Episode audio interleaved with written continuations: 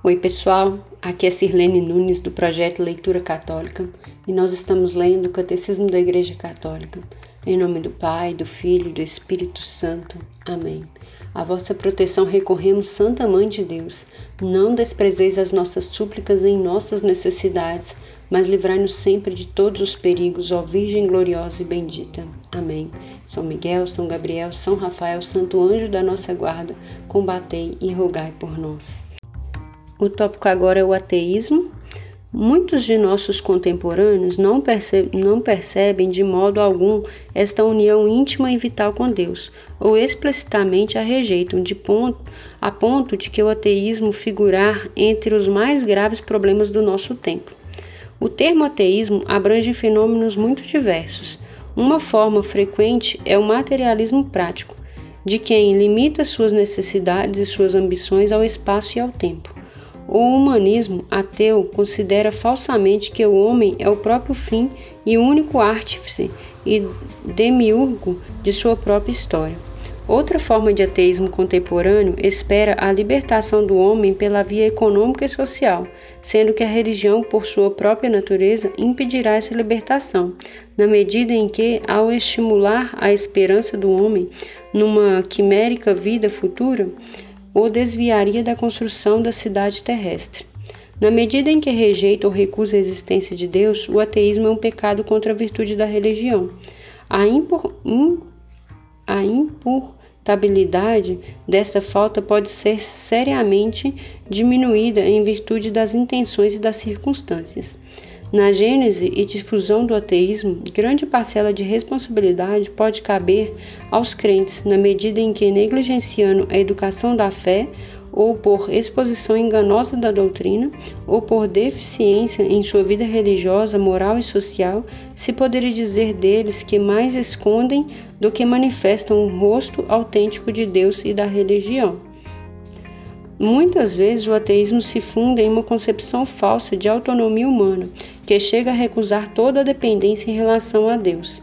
Contudo, o reconhecimento de Deus não se opõe de modo algum à dignidade do homem, já que essa dignidade se fundamenta e se aperfeiçoa no próprio Deus. A Igreja sabe perfeitamente que sua mensagem se coaduna com as aspirações mais íntimas do coração humano. Né? Então, o ateísmo é quando a pessoa rejeita mesmo a Deus, e isso também é um pecado o agnosticismo. O agnosticismo se reveste de muitas, muitas formas. Em certos casos, o agnóstico se recusa a negar a Deus. Ao contrário, postula a existência de um ser transcendente que não poderia revelar-se revelar-se e sobre o qual ninguém seria capaz de dizer nada. Em outros casos, o agnóstico não se pronuncia sobre a existência de Deus, declarando que é impossível prová-lo e até afirmá-lo ou negá-lo.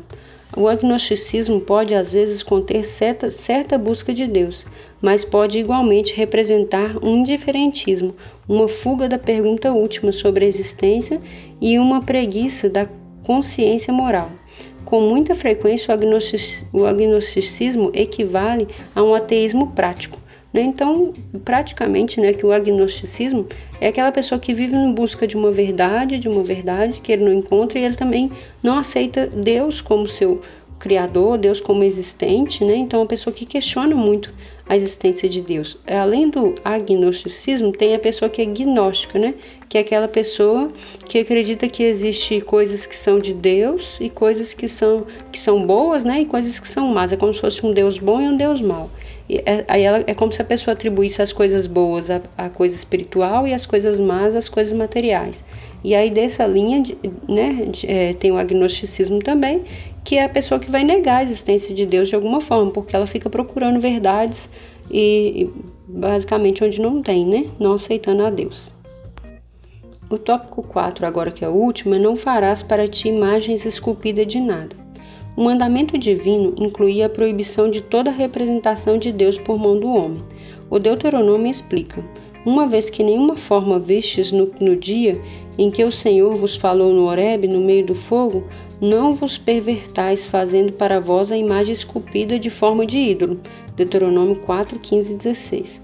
Eis aí o Deus absolutamente transcendente que se revelou a Israel. Ele é tudo, mas ao mesmo tempo ele está acima de todas as suas obras. Eclesiástico 43, 27 e 28. Ele é a sua própria fonte e toda a beleza criada. Sabedoria 13, 3. No entanto, desde o Antigo Testamento, Deus ordenou ou permitiu a instituição das imagens, que conduziriam simbolicamente à salvação por meio do Verbo encarnado, como são a serpente de bronze, a arca da aliança e os querubins.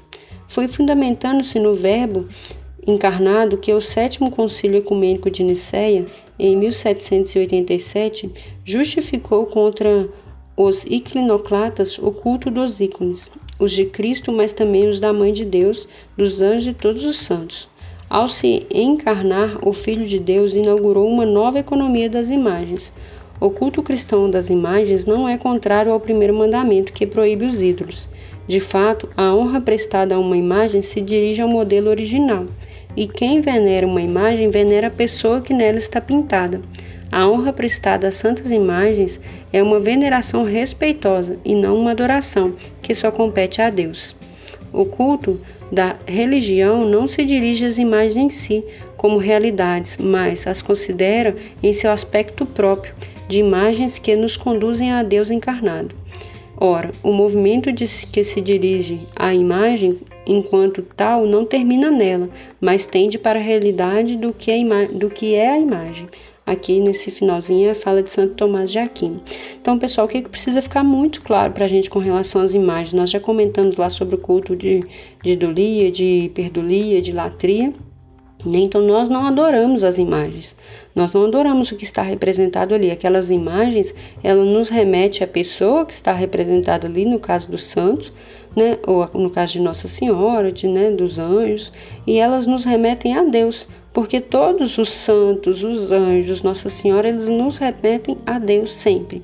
A própria imagem de Jesus, né, crucificado, nós não adoramos a imagem, nós adoramos o que ela representa, que é Deus, que é o próprio Deus, né? Jesus encarnado. Né? Nós também não adoramos o ostensório, nós não adoramos exatamente o, a, a figura do ostensório, o, pão ali, né, no caso a hóstia consagrada, nós adoramos o que ela representa, que é o Cristo. Nós não vemos um pão ali, nós é, é imagem de pão, mas não é pão, né, é o próprio Cristo. Então a nossa adoração, por que nós ajoelhamos? Que nós não estamos ajoelhando diante de um objeto, nós estamos ajoelhando diante do próprio Deus. Né? Então essa essa adoração nós damos a Deus. E a veneração às imagens, elas nos remetem a Deus. Então é importante ficar claro que o mandamento ele não proibiu apenas fazer imagem, né, fazer imagem de ídolos, e a igreja nunca fez imagem de ídolos ou de falsos deuses, mas de pessoas que representam o próprio Cristo, né, que representam a Deus ou que nos levam a Deus. Então nós não adoramos a matéria também, nós não adoramos o, a imagem de gesso, de madeira, seja lá do que for, nós adoramos o Criador da matéria, que é Deus. É muito, muito legal isso aqui, muito importante a gente compreender, porque às vezes a gente é acusado e a gente cai é, na, nas nossas próprias falas, né? É, às vezes é nos, nos, nossos próprios comportamentos. Então, quando nós vamos diante de uma imagem, com todo respeito, nós temos que ter clareza do que, que nós estamos fazendo ali, né? Que culto nós estamos prestando e também respeito, né? Saber que a gente está sempre buscando a adoração a Deus e o culto devido a cada uma daquelas imagens ali. Resumindo, amarás o Senhor teu Deus de todo o teu coração, de toda a tua alma e de toda a tua força. O primeiro mandamento convida o homem a crer em Deus, a esperar nele e amá-lo acima de tudo. Adorarás o Senhor teu Deus.